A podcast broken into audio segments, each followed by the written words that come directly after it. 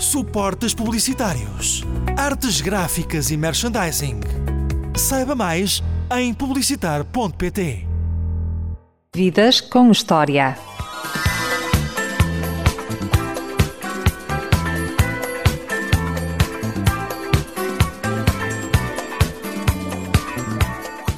A minha entrevistada nasceu em Cascais em 1978. É historiadora, investigadora e professora universitária, autora e coordenadora de 25 livros sobre história do trabalho, do movimento operário e da história global.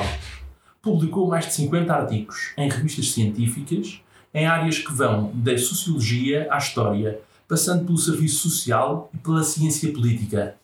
Presença assídua no pequeno ecrã e nos principais jornais portugueses. Inteligente, frontal e perspicaz. Olá, Raquel Varela, bem-vindo ao Vidas com História. Olá, muito obrigada. Quero cumprimentar todos os ouvintes. Qual é a importância da história na vida de uma pessoa? Ah, isso é uma pergunta. É uma pergunta clássica que nós damos sempre uma resposta clássica, mas que merecia uma reflexão muito mais profunda, não é?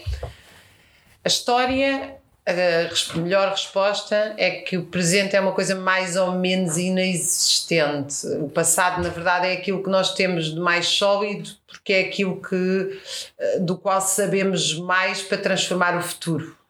Um, o passado é a nossa âncora. Esta brincadeira de que o presente não existe é porque o presente ontem já é passado, não é? Ou seja, nós, a nossa vida está sempre a projetar-se, é isso que nos distingue dos animais. É uma das, das funções que nos distingue dos animais, é a capacidade de projeção do futuro. Por isso é que a insegurança ao emprego, a insegurança no, no emprego é tão. Um, adoece tanto as pessoas e as sociedades porque uma das grandes batalhas, nós inventámos o trabalho justamente para ter segurança, para não estar dependente uh, de uma caçada, de, de uma colheita que correu mal, de uma praga agrícola mais tarde. Portanto, é, é sempre uma busca permanente de segurança que nos permita projetar o futuro e criar o futuro. E nós fazemos a partir do quê? Do que conhecemos, e o que conhecemos é passado. Por outro lado, toda a toda a ciência é história neste sentido, quer dizer, uh, nós só conseguimos compreender todas as áreas das ciências e quem somos se nós compreendemos a dinâmica histórica. Nós até é preciso compreender as transformações. E portanto a história é absolutamente essencial e apaixonante. É apaixonante nós compreendemos como é que as sociedades funcionaram, como é que as sociedades se transformaram. No meu caso é o que me interessa mais, a história das revoluções. Um, e, e, eu penso que é. Uh, quer dizer, a, a, história é esta coisa que está sempre connosco, mesmo quando nós dela não temos consciência, porque nós somos o fruto das nossas circunstâncias e as nossas circunstâncias são fruto do processo histórico. O engraçado é o seguinte: na Idade Média não havia. A noção de tempo era a noção do dia, de soar quase. Uh, e até aos anos 80, muitos de nós, eu por exemplo, ainda tive uma avó pequena proprietária que uh, trabalhava com uma enxada nas suas várias terras, vários pedaços de terras distribuídos. O tempo dela era o tempo uh, era o tempo do sol. Ela acordava com o sol, deitava-se com o sol. Sobretudo a nossa grande noção de tempo, claro que Portugal teve uma sociedade rural até muito tarde, mas a nossa grande noção de tempo como uh, seres o ser humano mudou com a Revolução Francesa e depois com a Revolução Russa e as revoluções sociais, ou seja, nós ganhamos capacidade de domínio da história e maior capacidade de prever o futuro. Um, e, e isso é fundamental compreender isso. Nós vamos ganhando tempo ao tempo quanto mais domínio temos sobre nós próprios, sobre as nossas sociedades. Mais democracia, mais participação, mais influência, mais capacidade de transformar, mais saber científico, cultural, etc. Há pouco falava de uma avó. Era essa avó que era de Fanhais, na Nazaré? É, é, eu tenho duas avós muito importantes na minha vida porque eu ainda tive o privilégio de ter, uh, ser cuidada por avós. A minha mãe tinha uma carreira científica um, e eu uh, passava muito tempo com as minhas avós e, em particular, com a de Fanhais passei mesmo mais tempo, porque durante um tempo fui viver com ela, uh, quando era pequenina, e isso foi muito gratificante, porque, porque ela porque eu estava descalça o dia todo, andava com ela, nós tínhamos um rio junto à casa, tínhamos animais, ela era muito doce, eh, muito, muito doce, eh, sobretudo com os netos, nós somos vários, somos oito primos, eh, e portanto isso foi um momento inesquecível. Mas as minhas duas avós eram absolutamente inesquecíveis, eram cuidadoras, eram afetuosas, eram amorosas, e portanto é uma é uma infância cheia de amor e com uma família alargada, que é uma coisa que hoje muito pouca gente tem o privilégio de ter, não é? Que é muita gente que nos ama, que nos quer bem, que nos cuida. E qual é a recordação mais longínqua que tem?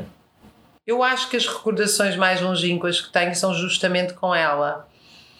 E, portanto, eu tive lá entre os 3 e os 4 anos. Uh, eu tinha essa recordação de ir ao rio com os, com os patos. Uh, o rio, a minha avó tinha sido moleira, portanto o rio literalmente estava junto à casa. ainda está lá, ainda estão lá as, as ruínas do moinho. Uh, e portanto eu, eu adorava passar o dia no rio a sujar-me e as minhas tias adoram contar a história de que eu a minha mãe vestia-me às vezes uns fatos muito bonitos e a minha avó, e a primeira coisa que eu fazia era eh, entrar dentro do rio com aquilo tudo. Uh, porque eu adorava a água, adorava chapinhar na água, como todas as crianças. Lembro-me das mulheres a cantarem, a lavar cenouras e a lavar roupa nesse rio. Lembro-me das longas caminhadas com ela, e que hoje em dia são passeios que eu faço nos pinhais e nas terras, que algumas ainda são da família. Isso, e são distâncias relativamente curtas, 2, 3 km, e aquilo para mim era uma imensidão. Tenho muito vivas essas memórias de, de andar quilómetros e quilómetros atrás dela, uh, justamente lá. Penso que sim, penso que essas são as primeiras imagens que eu tenho. E o que é que a avó materna ensinou à Raquel que nunca mais vai esquecer? Ah, ela tinha um sentido. Eu penso que uh, uh, o sentido do trabalho, da ética do trabalho isso é uma coisa muito clara nos camponeses. Se nós não trabalhamos, não comemos. Não é não trabalhamos, eh, não é aquela coisa brutal, neoliberal de hoje em dia, de chamar preguiçosa toda a gente. A maioria das pessoas está no desemprego de forma involuntária. É aquela coisa de que cada um deve dar o seu melhor para a comunidade. Isso é uma coisa que ela profundamente. Hum, e uma brutal disciplina de trabalho, que realmente uh, os camponeses têm, porque tem que se fazer a poda naquele dia, tem que se uh, colocar determinados pesticidas ou herbicidas naquele dia. Quer dizer, não, não há, te, não, não, não há a natureza não espera por nós. E, portanto, tudo aquilo tinha uma grande disciplina de trabalho. Nós realmente tínhamos um dia muito preenchido, cheio de rotinas muito disciplinadas. Um, e, e, portanto, eu acho que tudo isso um, me dava um grande sentido do trabalho. A minha mãe diz que quando eu voltei para cá, eu limpava a teca da migalha, uh, com uma, uma rejeição da noção de desperdício. Então, eu acho que essa noção da ética do trabalho, da seriedade, do respeito pelo trabalho, eu diria numa palavra o respeito pelo trabalho, um, isso é uma coisa que realmente nas, nas sociedades camponesas não é uma abstração. A gente hoje em dia pode dizer aos miúdos: ah, mas olha que isso custou imenso a fazer. Mas uma coisa é eles terem tudo na mesa e dizer, mas custou muito a fazer. Outra coisa é passar o dia com alguém que plantou com uma enxada as coisas, desviou cursos de água, leva às costas uma coisa pesadíssima para, para dar herbicidas ou pesticidas, já não lembro o que é que é lá dentro, e chega à casa e cozinha. Quer dizer, esta, este fardo do trabalho torna muito mais palpável o nosso respeito pelo trabalho alheio. Eu acho que isso foi importante. Além, obviamente, quer dizer, nunca esquecer, como eu disse ao início, o afeto, e o afeto era das duas avós uh, e de outros membros da família, o amor. Ainda recentemente, a, entrevistar o professor Coimbra de Matos para um documentário, ele contava-nos essa história, que há bebés que morrem porque não têm afeto. Têm comida, têm calor, mas não têm afeto. Ao ponto de que alguns hospitais no mundo já, já criaram uma espécie de uh, aulas de afeto, em que há mulheres, na esmagadora maioria mulheres, voluntárias só para dar afeto aos bebés. Então eu não posso queixar de falta disso. Lembro-me de facto delas a fazerem, como se diz no Brasil, cafoné, a cuidarem de mim, a tocar, tocarem-me, abraçarem-me, fazerem festas dos cabelos tocar. Eu, eu, gosto muito desta palavra do tocar, sobretudo nós estamos em tempo de pandemia e distopia do chamado distanciamento social. E a verdade é que as pessoas precisam desesperadamente ser abraçadas e amadas. É das suas avós que se lembra nos dias felizes da sua infância? Eu também tive uma infância muito feliz com os meus pais, embora os meus pais trabalhassem muito. Uh, os meus pais, eu tenho momentos inesquecíveis com eles e com o meu irmão.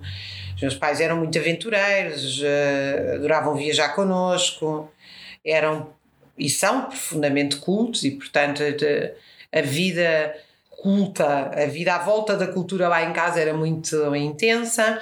Além disso, eu nasci depois do 25 de Abril e naqueles primeiros 10 anos ainda havia essa consequência da Revolução, apesar de já ter já ter vencido a contra-revolução depois do 25 de novembro, havia essa, tinha ficado esse espectro uh, de uma esfera pública muito intensa.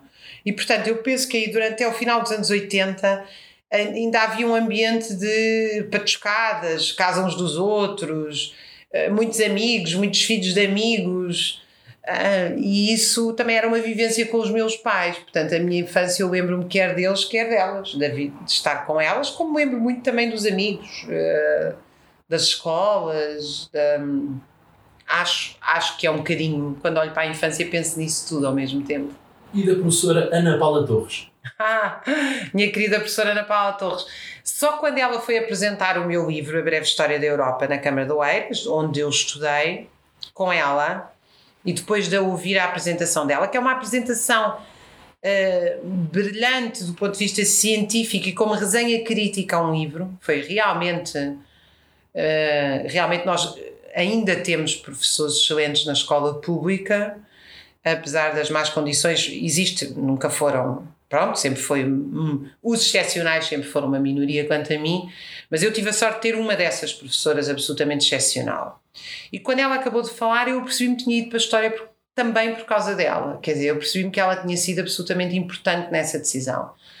Ela era uma grande professora e nós, com 14, 15, 16, 17 anos, não nos apercebemos disso. Mas quando eu voltei a me encontrar com ela como historiadora formada, 20 anos depois, olhei para ela e disse: Mas esta mulher é brilhante e foi minha professora. que sorte! Uma sortuda nesse aspecto. A sua mãe é cientista, foi ela que suscitou o gosto eh, da Raquel pela história? Eu não sei se pela história, até porque a minha mãe é de genética florestal e, portanto, é de uma área muito ultra especializada das chamadas ciências exatas, ciências da vida, da área, neste caso, da, do melhoramento genético, e ela é especializada no sobreio, na, portanto, uma coisa ultra especializada. O meu pai era muito mais apaixonado pela ideia de história e o meu pai, de facto, apesar de também ser engenheiro florestal, os nossa casa tinham uma, meu pai tem uma formação humanista daquilo que se chama até meio um homem do renascimento é um homem que desenhou a própria casa que é uma casa eh, absolutamente fantástica onde porque ele teve três anos a pensar detalhadamente com e os arquitetos e os engenheiros que viam os desenhos dele foram aprovando tudo e aprovando com elogios rasgados, quer dizer, ah, é um homem que era apaixonado por literatura e é pelo pensamento crítico, por história e um técnico muito bom na sua área das florestas, portanto era um homem com era e é um homem com uma, uma amplitude de interesses muito interessante. A minha mãe realmente é uma investigadora especializada Agora, a minha mãe, eu acho que ela incutiu muito em mim o espírito científico, a dúvida, o questionamento, o perguntar sempre porquê que as coisas são assim. E isso, eu, eu acho que isso faz parte, uh, acho que isso poderá ter tido muita influência. Por outro lado, ela levava-me em todas as conferências para um dia pela Europa. Uh, e, portanto, eu fui crescendo, passei a minha adolescência com os, uh, na altura, estes grupos de genética florestal foram durante 10 eh, anos os o mesmo grupo de investigação que se reunia em diferentes países. Portanto, eu, eu era uma espécie de mascote deles, assistia a todas as conferências e assistia a uma parte, porque. E na altura as conferências agora são muito mais neoliberalizadas, a gente tem que ir em dois dias, apresenta em 15 minutos e volta a correr. Na altura não, havia até um dia de passeio, havia não sei quantos jantares E, portanto, isso foi uma, uma abertura que a minha mãe me deu ao sistema científico, sim. Eu acho que isso foi importante. E o gosto pelas viagens vem daí? Vem daí e do meu pai, de facto. Quer dizer, eles dois tinham a ansiedade de que Portugal deixasse de ser esta finisterra fechada à Europa. E, portanto, eu até me lembro perfeitamente quando aderimos à União Europeia, porque foi a primeira viagem uh, que nós fizemos logo a seguir pela Europa toda. Fomos para aí a sete países da Europa durante um mês de carro com o meu irmão e uma curiosidade infinita. Eles são ótimos a viajar, quer um quer outro, porque procuram aldeias, procuram sair dos roteiros turísticos, têm imensa curiosidade histórica. A minha mãe é uma apaixonada por museus, por música clássica, por arte, o meu pai por geografia, por história, e portanto as nossas viagens pela Europa eram viagens, eram viagens com os europeus, eram viagens a conhecer realmente a Europa, não eram viagens turísticas, eram viagens. Lembra-se do dia em que questionou o seu pai sobre quem era Tolstói e foi para o quarto ler Ana Karenina? Lembro-me, porque nós tínhamos, naturalmente, havia uma vida cultural muito intensa lá em casa, grandes jantaradas com, com gente muito interessante. E um dia eles estavam a falar do Tolstói, eu tinha pai 13 anos, não sei. E o meu pai é um homem extraordinariamente sincero, às vezes, hum, às vezes surpreendentemente sincero. E ele disse: És uma ignorante. Tu é, tu não tens vergonha de saber, não saberes quem é o Tolstói. E eu ah, ainda tinha aquele instinto, quer dizer, eu felizmente não é instinto, eu vivi, eu ainda nasci numa transição cultural em que era uma vergonha passar uh, por ignorante, ser ignorante, na verdade, não passar por ser. E portanto eu tinha um impulso de ler tudo e de ir ver os filmes todos que passavam no King uh, e de ir a todos os museus porque eu não queria que, que alguém me eh, fazia aquela figura deste tipo é o ignorante, e que vergonha, não sabe quem é não sei quem, ou não foi àquele museu. Uh, porque havia uma espécie de um, um premiar de quem se de quem uh, de quem acariciava, acarinhava o mundo da arte e, um reje, e uma rejeição de quem era ignorante. Hoje em dia não, quer dizer, é muito mais fácil os miúdos se sentirem mal se não tiverem uma roupa determinada. Ou... A minha geração já apanhou um bocadinho isso nos anos 90, mas era uma coisa muito mais mercantil, muito mais comercial e de objetos, não é? A grande, o grande moeda de troca para a afirmação é ter um objeto X uma roupa Y, um telefone não sei quê, ou uns fones não sei quê. E eh, eu penso que a minha geração, e sobretudo o meio social onde eu vivi, obviamente, uh, premiava-se muito a cultura. E portanto eu lembro perfeitamente desse momento que eu peguei no livro e fui a correr para o quarto e disse: Este é um daqueles mas ele fazia-me isso muitas vezes. Ele chegava ao pé de mim com. Tanto que eu li livros. Uma vez na faculdade, um professor meu disse: Mas Raquel fala e pensa como alguém dos anos 70. Porque eu achei imensa graça. Ah, e porque eu li os livros. Quer dizer, é muito difícil alguém da minha geração ter lido, por exemplo, todos os livros do Roger Vaillant, que é um típico escritor da França do pós-guerra da resistência que em geral só uma geração com 70 anos é que conhecia. Mas aquilo tudo era fruto do meu pai e da minha mãe. Eles passavam por mim e deixavam-me um livro. E felizmente, eu digo isto do fundo do coração, felizmente não havia telemóveis na altura, nem havia televisões ligadas o dia todo. Ah, e portanto eu não tinha nenhum comportamento compulsivo com as redes sociais, eu não tinha nenhuma atitude passiva face à televisão e a leitura, a leitura e a literatura, sobretudo, devo dizer que no campo da leitura, a literatura tornou-se a minha grande paixão. Foi aí que eu passei horas e horas e horas da minha vida. Quais são os livros que gosta mais? Ah, eh, posso dizer muitos, mas sei lá, assim, para, para pensar nos primeiros. O Homem que Gostava de Cães, do Leonardo Padura, eu acho que é um. é absolutamente magnífico. Todos os livros do Primo Levi. Um, um dos mais uh, impressionantes é o Se Não Agora Quando, que conta a história da resistência anti-nazi, mas é, os livros do Primo Levi são sempre uma, um, um mergulho nas profundezas da humanidade e da desumanidade, porque a desumanidade faz parte da humanidade. Um, eu gosto muito dos clássicos uh, e, portanto, o Turgenev, o Tolstói, o Dostoevsky. Uh, como disse o André Camilleri, eu acho que há boa, ele dizia, há boa literatura na cerveja, mais ou menos, no vinho, mas a melhor é a da vodka. Eu também acho que os autores russos, ah, naturalmente, eu sou sou também de faço parte das pessoas que foram conquistadas pelos 100 anos de solidão, pelo memorial do convento, uh, por todos esses livros uh, chamados que todos eles já fazem parte da literatura universal. Não acho que tenha lá ido parar lá algum por acaso. E ainda hoje, muitas vezes eu quando tenho, tenho sempre uma pilha atrasada de livros para ler, uh, tenho como objetivo eh, percorrer os da literatura universal primeiro. Sou um bocadinho cética. O Padura já faz parte desta nova geração, mas eu, em geral, sou um bocadinho cética em relação à nova literatura. Acho sempre que depois dos anos 70, lá está, não se fez muita coisa de jeito. Corrija-me se estiver errado. Antes de ir para a universidade, fez um ano sabático. O que descobriu nesse ano? Aquilo foi um ano sabático muito curioso. Porque eu entrei para a História na faculdade que é hoje a minha casa, a FCSH, na Universidade Nova. E o meu pai fez um grande escândalo dizendo que eu tinha que ir para Direito, Medicina ou Arquitetura, penso eu. Era um clássico. E eu dizia que sim, senhor, eu ia para Direito então no ano seguinte e ficava um ano a viajar. Coisa que eles me. nesse ano. Eh, portanto, eu penso que eu fui um mês para a Suécia, para a casa de um amigo da minha mãe, também engenheiro florestal, um casal maravilhoso que me acolheu. Depois fui, um, fui para Marrocos com eles já não lembro, mas na verdade eu tive um ano a fazer viagens e a ler, e a ler literatura. E, e esse tipo de.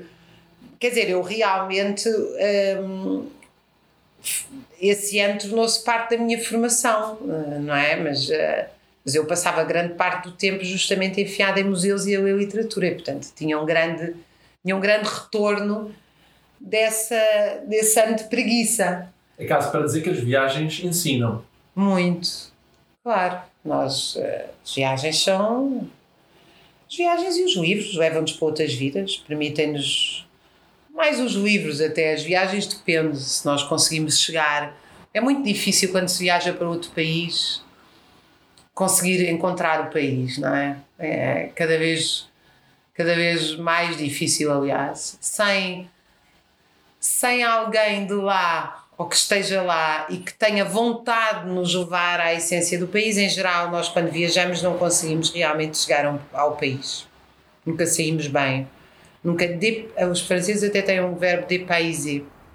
Dépayser é mais saímos do nosso país, mas neste sentido, encontrar os outros. Os livros realmente permitem-nos mais viver a vida dos outros, outras vidas. Mas sim, o processo de aprendizagem. Mas, por exemplo, eu recentemente tenho viajado e sinto que não aprendo nada. Também falo de barriga cheia, mas às vezes vou viajar, vou a conferências dois, três dias e fico em bons hotéis, nas ruas turísticas, onde há sempre as mesmas lojas, as mesmas roupas, entro nos táxis e dá a mesma música. Eu penso, se eu tivesse em casa com meia dúzia de amigos que adoro e com quem tenho, consigo ter um, conversas que me fazem pensar o novo de forma profunda, eu ia aprender muito mais do que tendo viajado não sei quantas horas, porque os países tornaram-se todos muito iguais com esta globalização capitalista uniformizada. E isso é uma coisa que me. que eu acho que está cada vez pior. Talvez nos anos 90 ainda não fosse tão, tão marcado isso. Por exemplo, eu lembro que um, eu fui a Praga ainda no final dos anos 90, ainda, ainda encontramos alguma coisa diferente. Marrocos, certamente. Oh, então nos anos 80, claro, isso nos anos 80 foi uma. Era realmente chegar ao outro lado, era viver outras vidas. E porquê que a viagem ao curso de Direito não correu assim tão bem como estava planeado? Porque eu, na verdade, detestava aquilo, aquele ano sabático foi não foi só sabático, era aquilo. Eu adorava história, eu sou apaixonada por história. E quando cheguei a direita a Coimbra, achei literalmente que tinha chegado ao fim do mundo. Eu tinha estado na Suécia, em casa. Esse colega da minha mãe era e é um membro do Partido Conservador Sueco. Nós tínhamos conversas, um dos homens mais progressistas que eu conheci na vida, porque um conservador sueco consegue ter às vezes ideias mais progressistas do que alguém de esquerda em Portugal ou no Brasil, porque os países são muito desiguais. Ele, por exemplo, era a favor de pagar os impostos porque as filhas nunca tinham pago um livro na vida até à universidade. Uh, e nós tínhamos conversas maravilhosas, maravilhosas. Ele achava que eu era, ele chamava o vento, chegou o vento fresco do Mediterrâneo quando eu chegava a casa, que eu ia, ele estava, nós estávamos aí o Pessal e eu ia para Estocolmo o dia todo sozinha. Tínhamos conversas maravilhosas, que, que, acabavam rigorosamente às 10 horas em ponto, porque ele tinha que se deitar e aquilo era uma espécie, uma coisa militar. Ele adorava porque eu brincava com ele e ria-me dele ir para a cama às 10 em ponto. Uh, e estas, bem, enfim, eu tinha viajado já por grande parte da Europa e de repente eu cheguei a Coimbra e achei que tinha chegado à Idade Média, com razão, porque aquilo era mesmo a Idade Média. Uh, imagina este este amigo da minha mãe era professor catedrático da Universidade do Uppsala, diretor do departamento, e tratava-me por tu. Tinha um sábio velhinho, eu e a mulher viajámos imenso, fomos para Lund. Eram uns filhos simpaticíssimos, receberam-me se eu fosse filha deles. E eu de repente cheguei a Coimbra. Bem, e a minha mãe, a minha mãe vivia num ambiente académico, era tudo tocato lá, um deles, que era um grande investigador holandês, tocava música celta, eram umas festas maravilhosas nas. Ficávamos todos em, ficavam todos em casa uns dos outros, portanto, que era uma grande família. E nós estamos a falar do grupo mais, de um dos grupos mais de investigação mais reputados do mundo. Eu de repente chego a Coimbra e vejo os professores de Direito fazer uma vénia quando passou o diretor da faculdade. Literalmente dobrarem as costas, não era, não era só não era só metaforicamente aquelas roupas, uh, quanto mais proletarizadas era esta geração que entrava na universidade, mais queriam vestir as roupas da praxe para criar um símbolo que contradizesse a realidade da proletarização. Pois Coimbra é uma cidade paroquial, muito fechada, dos doutores, que vivem em torno dos estudantes, muito concentracionária. A certa altura só se conhece sempre as mesmas pessoas e está sempre nos mesmos lugares. Ao mesmo tempo, eu fiz em Coimbra amigos para a vida toda.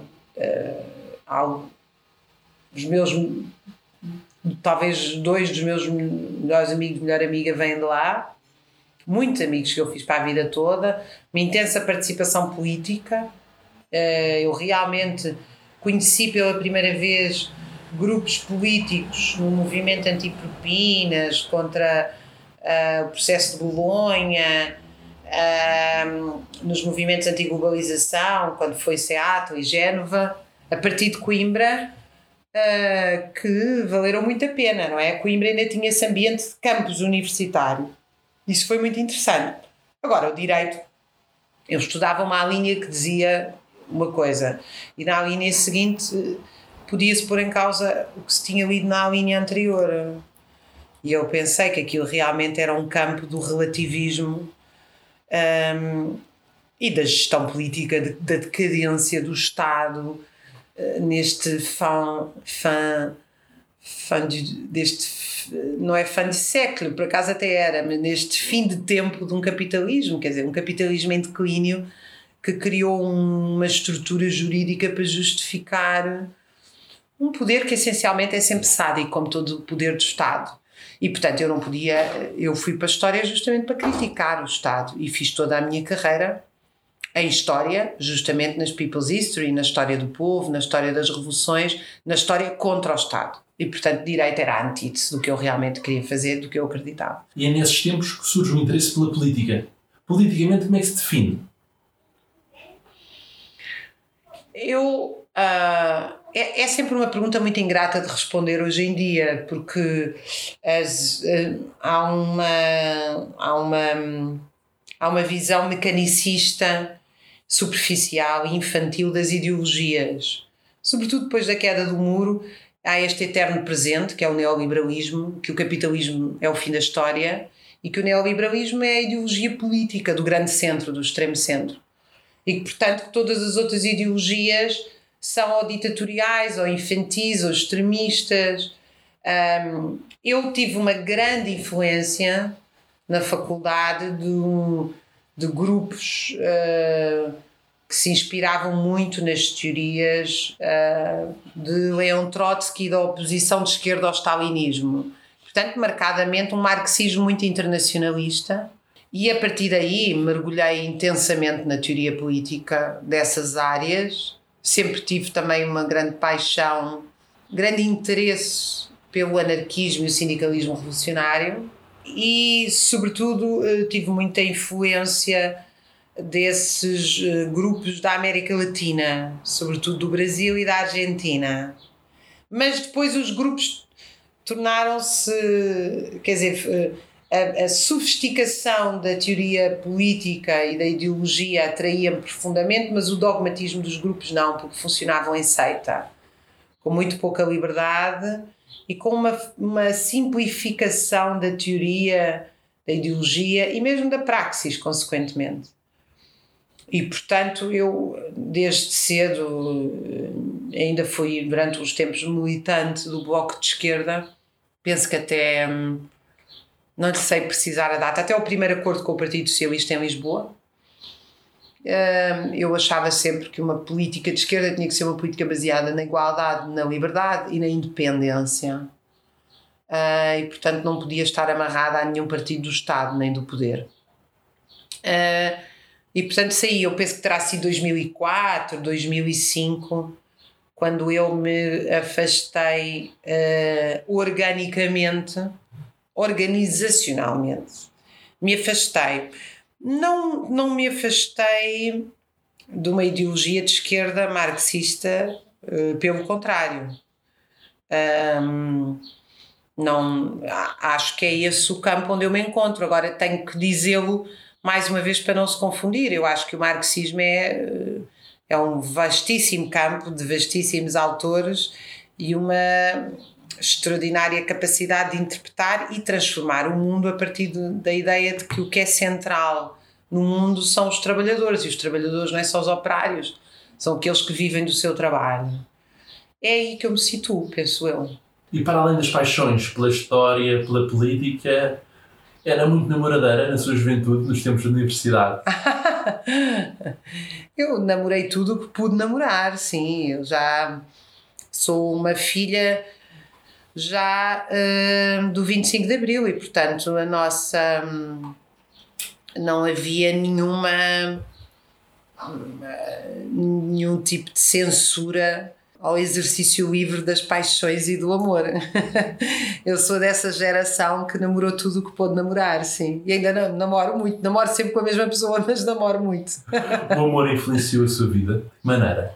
Muito, eu acho que é, não. Nem sei como é que as pessoas podem viver sem amor. Sei, encontram subterfúgios, recalcam sentimentos de tristeza, vivem relações muito perturbadas, às vezes com, com consigo próprias, às vezes uh, substituem essas relações de por uh, relações até compulsivas com objetos, uh, com, às, vezes até com animais, não é? A relação das pessoas com os animais reflete muito às vezes, nem sempre, porque há pessoas que têm ótimas, têm relações muito equilibradas, mas às vezes são sintomas de grande solidão e de grande. Quer dizer, eu não, não acho que seja possível viver sem amor. Sem amar e sem ser amado. Porque o amor é isso. O amor não é unilateral.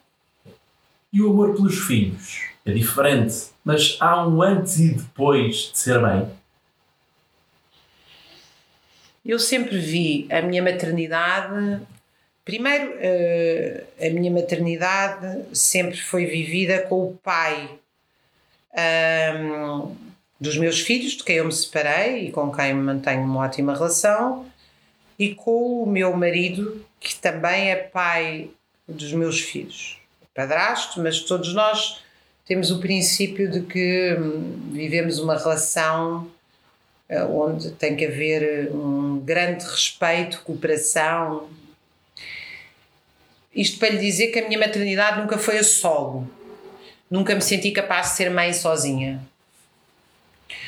Ah, e aliás, os meus filhos foram criados também numa noção de família muito alargada, com os avós por perto, com, tiveram durante muito tempo uma ama maravilhosa que cuidou deles como se fossem também filhos dela, e portanto eu nunca me tornei uma mãe, talvez tirando os primeiros meses em que realmente os nossos instintos estão todos focados neles, uma mãe monotemática, cujo centro da vida são os filhos. E acho que isso foi muito interessante, eu ter me apaixonado pela minha carreira, porque os filhos, respondendo à sua pergunta, podem gerar em nós um amor um bocado doentio. Os filhos uh, geram em nós uma paixão permanente. Isso pode nos toldar um bocadinho as decisões, quer dizer, eu acho que há, há aqui uma. Uh, um, pode haver um excesso, uma forma de amor que já não é bem amor, que é compulsão, que é excesso de proteção, que é nós não temos a nossa as mães que deixam ter a própria, própria vida e às vezes muitas vezes os pais cada vez mais eu hoje vejo os núcleos familiares muito centrados nos filhos quase sem esfera pública. E eu nunca quis deixar de ter esfera pública ter a minha carreira a minha participação pública. Também nunca achei que os filhos devessem ocupar o lugar do casal. Ao mesmo tempo uh, eu sou uma mãe muito galinha não é adoro estar com eles, sempre fui muito cuidadosa dele, quer dizer, cuidar deles é uma coisa que me dá muito prazer. Ainda hoje eles são maiores do que eu e eu adoro fazer-lhes o pequeno almoço, adoro ir de férias com eles. Nós vamos subir montanhas e fazemos rafting, fazemos essas maluquices todas. Eles são uma delícia. Então, o amor de mãe tem que ser um amor educado porque ele naturalmente pode ser um amor muito excessivo. Uh, então eu senti sempre que podia ser uma mãe excessiva se não me educasse, porque realmente os filhos são muito apaixonantes. São uma delícia. A certa altura a gente pode pensar que são o centro da nossa vida e isso é um problema para nós, mas é sobretudo para eles. Então eu acho, uma vez um amigo meu aqui em casa teve cá a jantar e eu disse que gostava imenso do filho dele, o filho dele tinha 20 e tal anos na altura e eu disse: caramba, o teu filho é tão independente, tão autónomo, tão consciente. E ele disse: olha, eu cheguei a um ponto em que percebi que eu podia viver por si próprio. E eu acho que isso é uma das melhores definições do amor de um pai e de uma mãe. É o momento em que a gente chega àquele ponto em que diz: eles podem. Eles vão ser felizes sem nós, eles vão conseguir ser felizes sem nós, eles vão querer ser felizes sem nós e de preferência, ainda bem que estamos cá e que continuamos a estar juntos, mas essa noção de nós criamos alguém para ser livre, para mim é a melhor definição da maternidade e da paternidade. E é mais difícil ser filha ou ser mãe? Ai, é muito mais difícil ser mãe. É muito mais difícil ser mãe. Caramba, eu agora digo que pago todos os meus pecados, porque eu tenho filhos adolescentes. e a minha mãe ri-se imenso, adora uma espécie de vingança, tudo o que passou comigo. Mas eu agora também já lhes digo a eles: vocês vão ter filhos e vão. Vai haver um karma. Uh, é mais difícil ser mãe, muito mais. Mudando agora de assunto, este ano o Partido Comunista Português comemora o centenário. A Raquel é autora do livro A História do PCP na Revolução dos Escravos. Qual a importância da história do Partido Comunista na política e na democracia portuguesa? Bom, eu tenho uma visão um bocadinho diferente da que tem sido escrita pelo partido e por bastantes eh, colegas meus publicamente. Eu não acho que este partido seja de 1921 e filho do sindicalismo revolucionário, acho que este partido é de 41 e já do processo da ligação do partido à União Soviética. Ah, acho que o partido teve um lugar eh, indiscutível de uma coragem individual e coletiva gigantesca na resistência à ditadura e depois teve um papel de aceitar os, os acordos de alta e Potsdam e aí teve um papel de não apoiar a Revolução Portuguesa uh, de forma determinada e aceitar que Portugal ficaria deste lado da esfera da NATO. E depois um papel de uh, gerir uma burocracia sindical um, durante a fase da democracia, até hoje, mas hoje claramente em declínio, porque a, a, posição de Portugal depois de novembro de 75 foi naturalmente ficar como um parente cada vez mais pobre e periférico da Europa. uh, inclusive com um movimento de trabalhadores cada vez mais pobre, sindical e politicamente. Em que difere a esquerda atual da esquerda do 25 de Abril? Oh, muito. É, é, difere muitíssimo. Para, pense que o programa do Partido Socialista era um programa hoje revolucionário para o Bloco de Esquerda. Quer dizer, tinha um grande amigo meu, dentista, infelizmente já morreu, que dizia, enquanto a gente está no dentista, não pode responder, não é? Que temos a boca aberta, imobilizada, e ele tinha imensa piada. Dizia, pá, eu, pá, ele falava muito assim, eu, pá, Raquel, sempre fui um homem de direita. Era do PSD no 25 de Abril, mantive-me sempre no PSD até hoje e agora voto no Bloco de Esquerda e não mudei as minhas ideias. Eu, eu acho que isto é a melhor definição como a direitização da política se deu. Quer dizer, ele dizia, e é verdade, as ideias dele uh, eram iguaizinhas às do PSD em 75 e eu votava no Bloco de Esquerda. E se nós formos comparar hoje os programas, é isso que se encontra. É, não é só os programas, é a praxis política. É absolutamente inacreditável o estado a que a gente chegou. Um, de achar que é possível confinar pessoas saudáveis e aprovar 200 dias de estado de emergência que suprimem direitos, liberdades e garantias, com despedimentos que já atingiram neste momento um milhão de pessoas e metade destes despedimentos foram feitos durante a pandemia e que tudo isto está a ser feito em nome de salvar-vidas ou que é inevitável ou que é consequências inevitáveis e que a única coisa que está a fazer é fazer apoios sociais. Quer dizer, substitui-se o direito ao emprego e ao trabalho pelo direito à assistência social. É isto que se vê estampado no Bloco de Esquerda e no PC, com exceção de que no PC, de facto, como o PC tem todo um historial de resistência à ditadura, tem-se oposto aos estados de emergência em palavras, não em ações, também porque o Partido Comunista já não tem a capacidade de mobilização que tinha outrora. Podemos considerar que atualmente temos um governo de esquerda ou temos um governo progressista com ideologia de esquerda? Não, eu acho que nem uma coisa nem outra. O que nós temos é um governo de extremo centro, como definiu Tariq Ali. Isto são governos neoliberais. Uh, e devo-lhe dizer que nem, uh, nem a retórica já muda muito. Os programas assistencialistas, até há pouco, até há 10 anos, aquilo que definia, diferenciava os conservadores dos partidos socialistas na Europa é que os partidos socialistas eram mais a favor do assistencialismo, porque direito ao trabalho já tinha sido abandonado também. E agora nem isso, porque mesmo a direita aceita os programas assistencialismos, assistencialistas como forma de contenção social, de contenção das revoltas sociais. Não temos, não, não, não. Nós vivemos em austeridade durante o governo da Geringonça. O governo da Geringonça o que serviu foi para acalmar as estruturas sindicais que estavam realmente a pôr em causa a paz social no país. Na altura, a TAP, o Metro, a Carris, uh, adormeceu os sindicatos, conseguiu despedir sumariamente os estivadores, agora impor 25% de cortes de salários na TAP, tudo isto foi feito com uma música de um governo de esquerda que procura fazer o melhor pelos trabalhadores. E porquê é que é a música de esquerda? Porque a CGTP e o PCP de facto apoiam esta política. Agora, não há rigorosamente nada de esquerda nisto, porque as pessoas estão sem trabalho, e quando têm trabalho estão com cortes salariais, sobreturnos, burnout, exaustos e sem direitos essenciais. E o que é que é mais preocupante? A extrema-direita ou a corrupção que existe? A extrema-direita é sempre mais preocupante que tudo, porque a extrema-direita é o fim do diálogo. A extrema-direita é a utilização de, viol de violência, de milícias, por isso é que estão sempre infiltrados na polícia e em grupos paramilitares ou grupos que se revestem disto ou daquilo, mas são grupos de homens que estão dispostos a utilizar a força para ameaçar e silenciar os adversários. Portanto, a extrema-direita é o maior perigo que existe numa sociedade. Não tem rigorosamente nada a ver com a extrema-esquerda. A extrema-esquerda não tem grupos de milícias. A extrema-esquerda não tem milícias. Extrema-esquerda não impede os outros de falar ameaçando fisicamente. Basta ver o que é que é um debate com André Ventura. André Ventura, qual é a função dele? É impedir o adversário de falar. Isso é em debate aquilo que são as milícias, que é a origem do fascismo. Portanto, a extrema-direita é um. Além disso, a extrema-direita, qual é a proposta política da extrema-direita? É que só uma pequena parte minoritária da sociedade deve ter privilégios. Qual é a proposta política da esquerda? É que nós devemos ser todos iguais e livres. Quer dizer que a esquerda cumpriu isso ao longo da história? Não.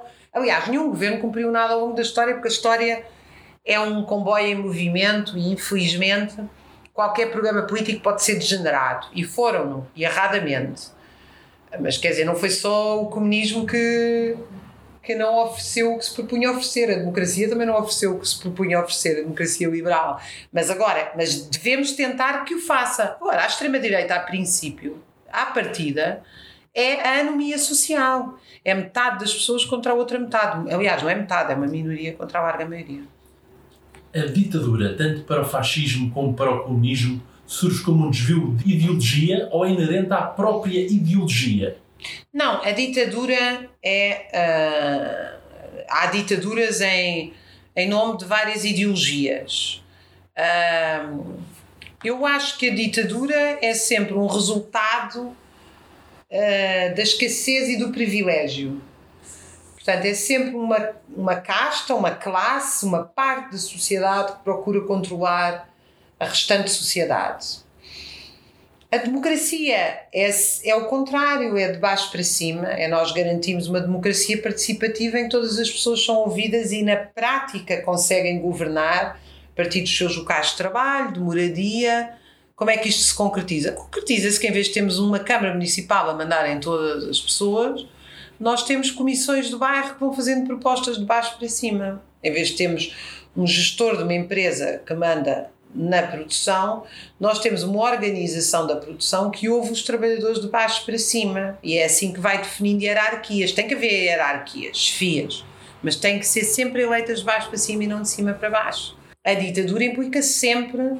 A democracia liberal, classicamente, é considerada também uma forma de ditadura, porque, na, na verdade, quer dizer, há uma parte substancial da sociedade que tem privilégios sobre todo o restante da sociedade e depois a democracia, nós vivemos, por exemplo, nós vivemos uma democracia, agora não, há um ano que não vivemos. Mas temos direitos políticos. Temos, mas dentro dos locais de trabalho não temos. Se for uma empresa, ninguém tem direito a falar, ninguém tem direito a questionar, ninguém tem direito a criticar.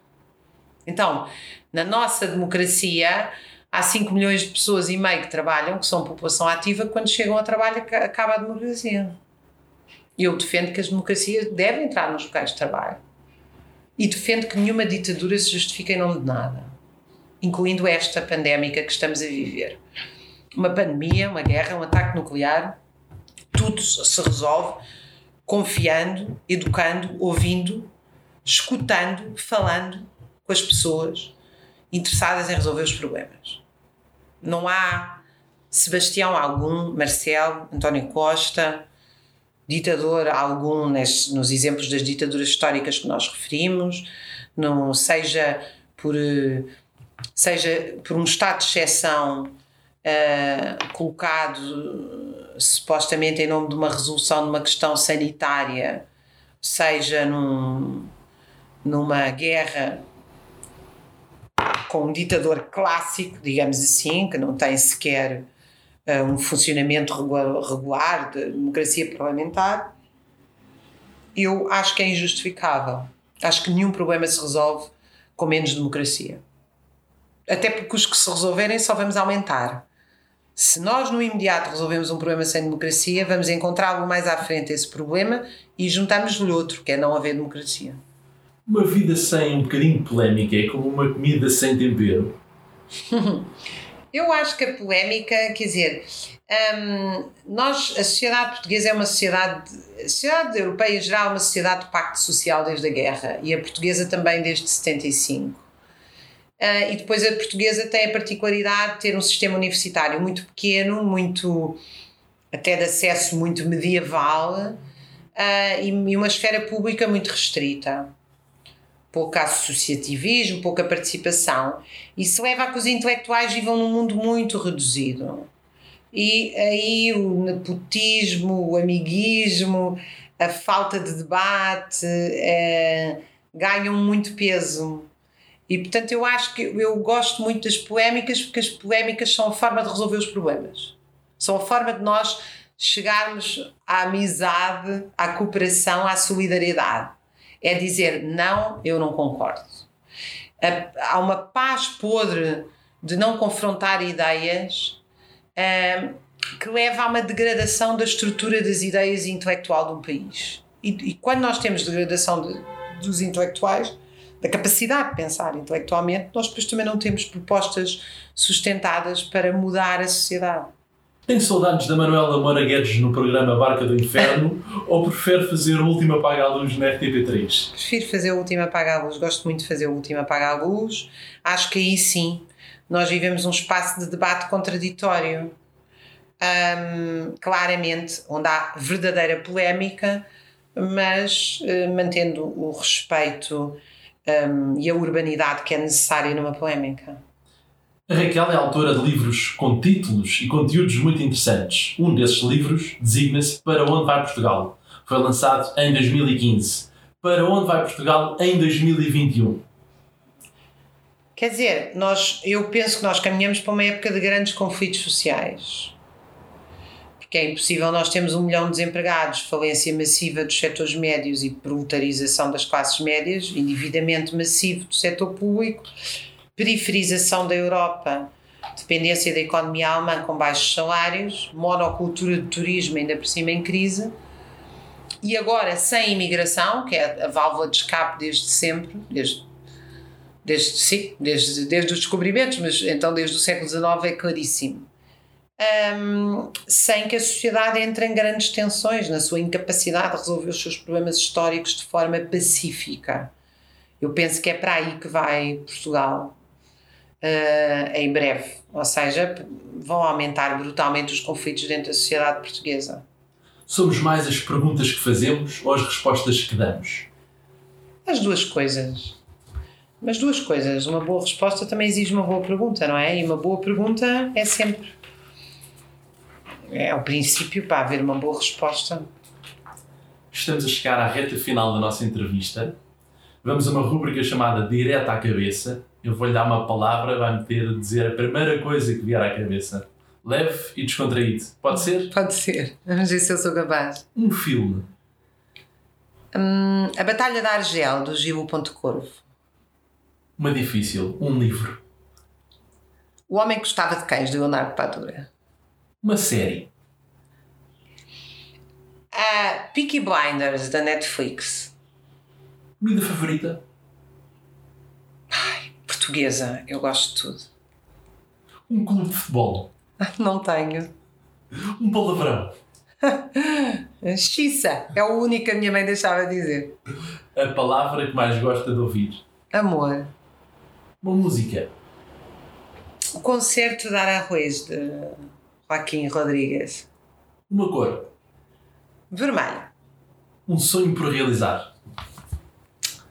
Eu acho que o socialismo, enquanto reino da igualdade e da liberdade, é, aí sim nós poderemos ser todos diferentes e dar aso ao melhor que há em cada uma das pessoas e viver com a esperança de não ter que continuar sistematicamente a olhar para o lado quando vemos pessoas sem emprego, sem casa, sem futuro, com dificuldades horrorosas. Uh, acho que sim, acho que é preciso reinventar a palavra socialismo completa a seguinte frase: A vida é. A vida é futuro. Muito obrigado, foi um prazer enorme e uma honra entrevistá-la. Obrigada, eu. Muito obrigada pelo convite.